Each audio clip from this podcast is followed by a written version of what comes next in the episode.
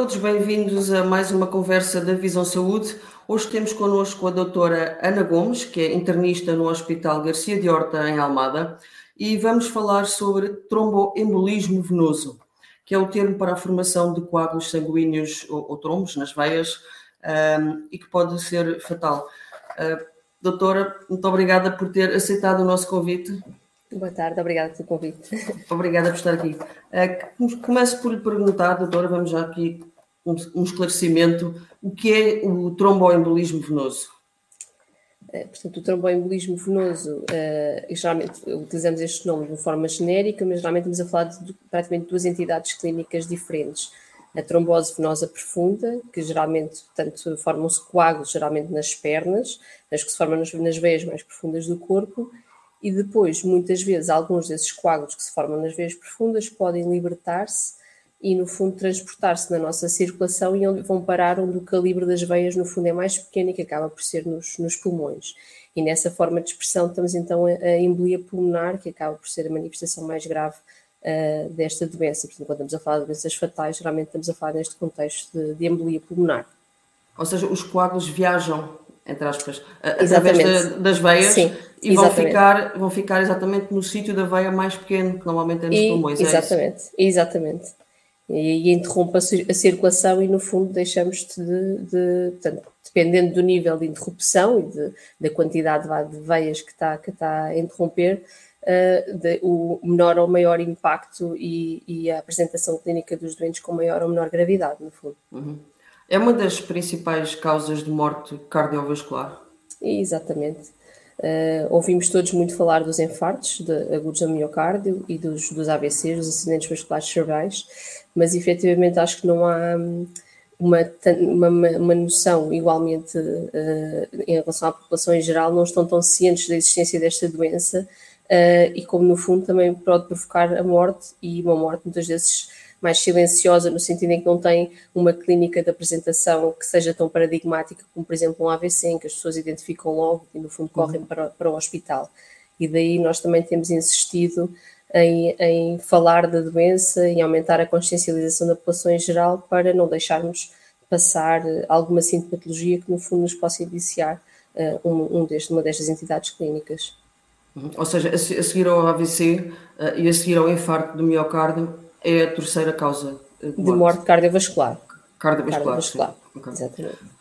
Quais são os, os, sinais e os sintomas associados ao, tromboembolismo? Portanto, uh, em relação à trombose venosa profunda, sendo que na maioria das vezes ocorre então nos, nas pernas, nos membros inferiores, o, o, que costumamos observar frequentemente é uma perna que está mais inchada do que a outra. As pessoas costumam muitas vezes queixar-se de, de inchaço das pernas, mas neste caso, habitualmente, há uma assimetria, há mesmo uma perna que é, que é maior do que a outra, de um modo geral, afeta também muito a região da barriga da perna, e a perna fica, essa barriga da perna fica mais, mais endurecida, mais dorida, portanto, no fundo, dor e inchaço, e inchaço de uma forma assimétrica são os sinais de alerta uh, em relação à trombose venosa profunda.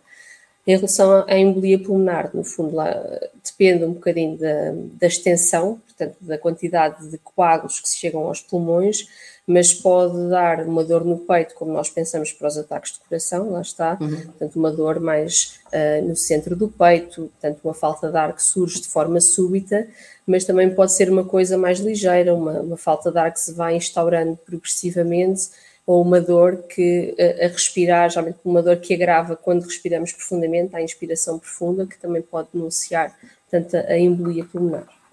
Ou seja, nesse caso, no caso da embolia, o, o coágulo já viajou da, da perna sim, para os pulmões sim, sim. e se calhar a pessoa não se apercebeu disso, ou seja, não, não, não se apercebeu que tinha nas pernas. O que eu lhe pergunto é uma, é uma doença por vezes eh, silenciosa?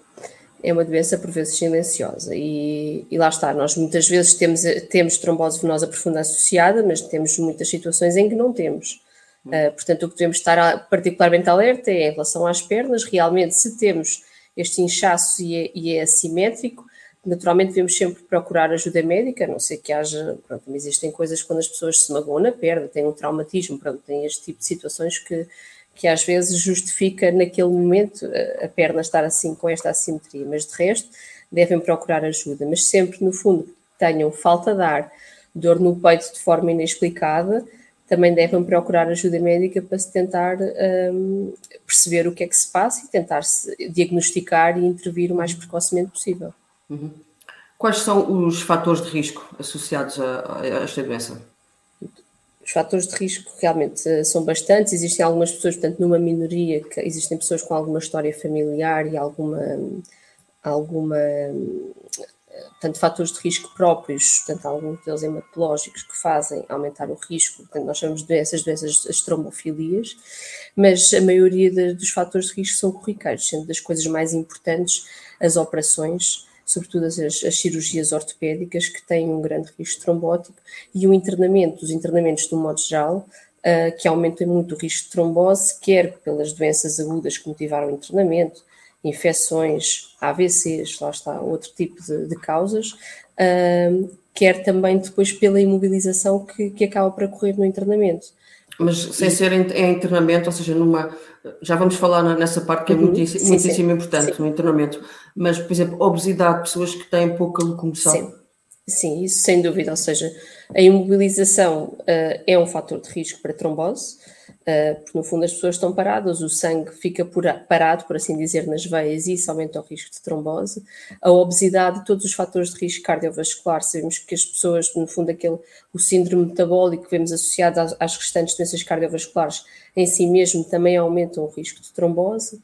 Uh, nas mulheres jovens, e isto é uma questão também muito, muito premente, uh, as mulheres jovens, quer com a pílula, uh, que a maioria das mulheres faz, quer com a gravidez e no período pós-parto, também são períodos particularmente de risco aumentado para trombose, porque tem que ver com, com, com, os fatores hormonais relacionados, quer com a pílula, quer com a, com a gravidez a, e com a A pílula pode ser um potenciador? A pílula pode ser um potenciador. É óbvio que a pílula, de um modo geral, é um fármaco seguro, não é? Porque isto também não é igual para, para a população em geral, é importante também que se diga isto. Mas, efetivamente, há algumas pessoas que têm uma maior, um, um maior risco próprio, ou mesmo também por ser um fator de introdução recente, aumenta tanto o risco de trombose quanto mais próximo portanto, da introdução do, da pílula uh, e à, à medida que nós vamos avançando na gravidez ou no período pós-parto, são períodos particularmente um, propensos à ocorrência de trombose. Uhum. E, portanto, devemos estar mais alerta para, para esse evento, mas não, não, eh, não quer dizer que isto aconteça a toda a gente, felizmente não acontece realmente. Claro, ainda bem. esta, esta doença pode afetar pessoas de, de todas as idades? Exatamente, desde, desde os jovens até aos mais velhos, embora, embora nós saibamos que à medida que a idade vai avançando, em particular a partir dos, dos 60 anos, existe um maior risco de, de trombose, no fundo, à medida que vamos envelhecendo. Mas também temos muitas, muitas pessoas jovens afetadas por, eh, por esta condição.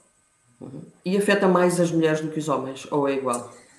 Não é sempre igual. É assim, seja, na, na, idade mais jovem acaba por afetar as mulheres e tem que ver com este período da idade fértil e com estes fatores hormonais de que estava a falar há pouco.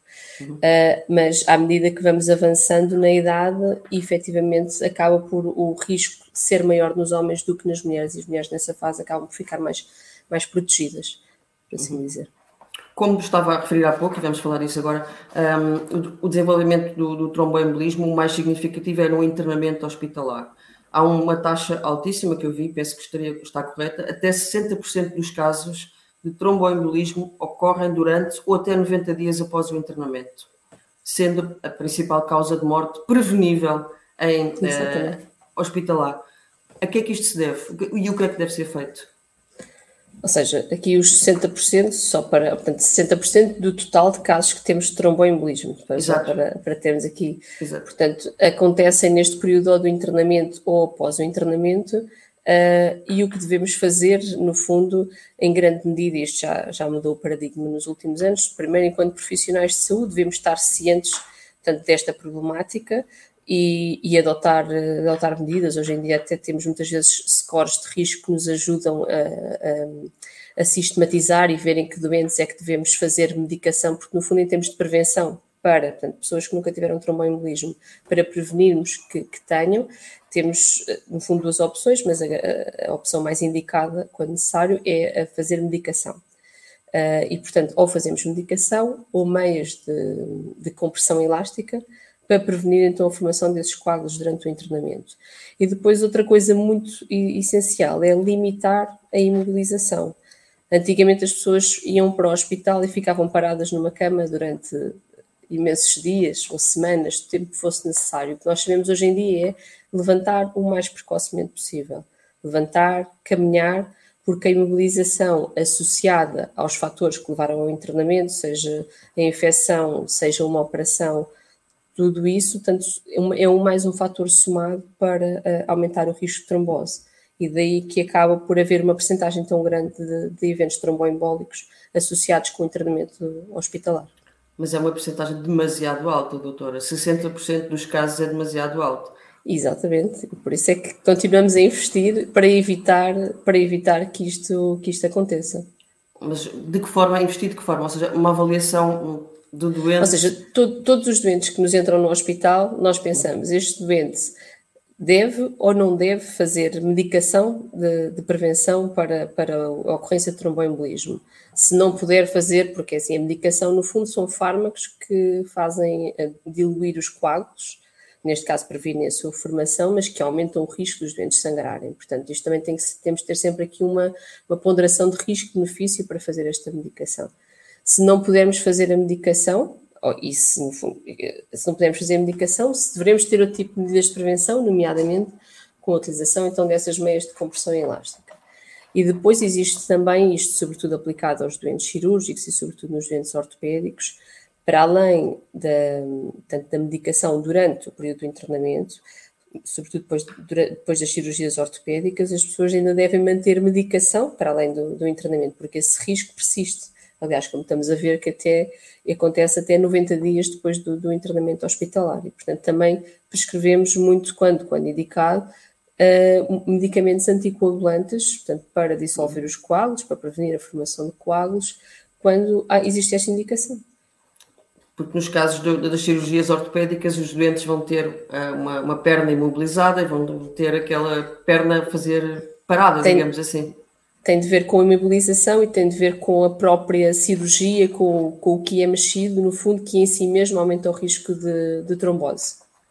E claro que para além da cirurgia, vê-se e associa-se a outros fatores, como a idade, se a pessoa tem história prévia de, outras, de, outras, de outros problemas, nomeadamente os problemas cardiovasculares que falávamos há pouco, uhum. se já alguma vez teve um episódio destes, teve uma trombose venosa profunda ou teve uma embolia pulmonar já no passado tratados, tudo isto é, é contemplado e diz-nos qual é que é o risco trombótico daquele doente e de que modo é que devemos gerir o doente no internamento e, e após a alta, no fundo. Uhum. Como é que se trata o tromboembolismo? Portanto, no, na fase inicial, portanto, quando nós estamos a tratar, a maioria, portanto, o tratamento passa por fazer estas, estas terapêuticas que nós chamamos de fármacos anticoagulantes, que temos de forma injetável, quem já esteve internado certamente já, já fez uma injeçãozinha na barriga uh, e, portanto, esse, essas injeções são fármacos anticoagulantes portanto, que permitem dissolver o coágulo e também temos sob a forma de comprimidos, que geralmente depois é o que continuamos para casa. Portanto. Em situações de grande gravidade clínica, uh, dependendo lá está da apresentação e na embolia pulmonar, existem também, não são fármacos anticoagulantes, é uma outra classe de fármacos, mas que no fundo ainda faz uma dissolução mais rápida vai, mais intensa dos coágulos quando nós precisamos de dissolver aqueles coágulos e quando é uma quantidade muito grande e, e, o, e o quadro é mais grave, a admissão. Mas no fundo tudo, tudo relacionado com o tratamento passa com a dissolução destes coágulos e depois, a longo prazo, a manutenção da medicação tem de ver mais com a prevenção da ocorrência de mais, de mais trombose. Uhum. E pode ser necessária intervenção cirúrgica para desobstruir veia? Cirúrgica, não tanto, uh, portanto, depende, em termos de embolia pulmonar, não é uma intervenção cirúrgica, mas intervenção um bocadinho como fazemos muitas vezes nos infartos, em que vão lá por uma através de, de um dos vasos e vão lá aspirar o coágulo que lá está e vão lá dissolver, mas no fundo isso tem sempre de ver com a apresentação clínica, dependendo do quadro da gravidade uhum. e dependendo das, se as pessoas têm contraindicações ou não para a realização terapêutica convencional. Um, nas tromboses venosas profundas também não é o mais frequente e em fase aguda não. Às vezes as pessoas a longo prazo podem desenvolver algumas ficar um bocadinho com as veias entupidas, cronicamente, e em algumas situações particulares pode ter uma intervenção cirúrgica uh, no sentido de, de, recanalizar a veia que ficou entupida. Uma das coisas com, que, com as quais nós devemos ter cuidado no nosso dia a dia é nas viagens de avião. Uh, queria lhe perguntar: as viagens prolongadas aumentam o risco de tromboembolismo venoso? As viagens prolongadas aumentam o risco e, quando dizemos prolongadas, pensamos sobretudo em viagens com durações superiores a 4 horas de, de duração. A nossa preocupação é, sobretudo, nos doentes que nós acompanhamos depois em consulta, portanto, doentes que já tiveram um evento, um evento trombótico, ficamos sempre particularmente alerta e nesses doentes que deixaram de fazer anticoagulação, portanto, há doentes em que nós, inclusivamente, prescrevemos uh, medicação para fazer no, no dia da viagem uh, e depois.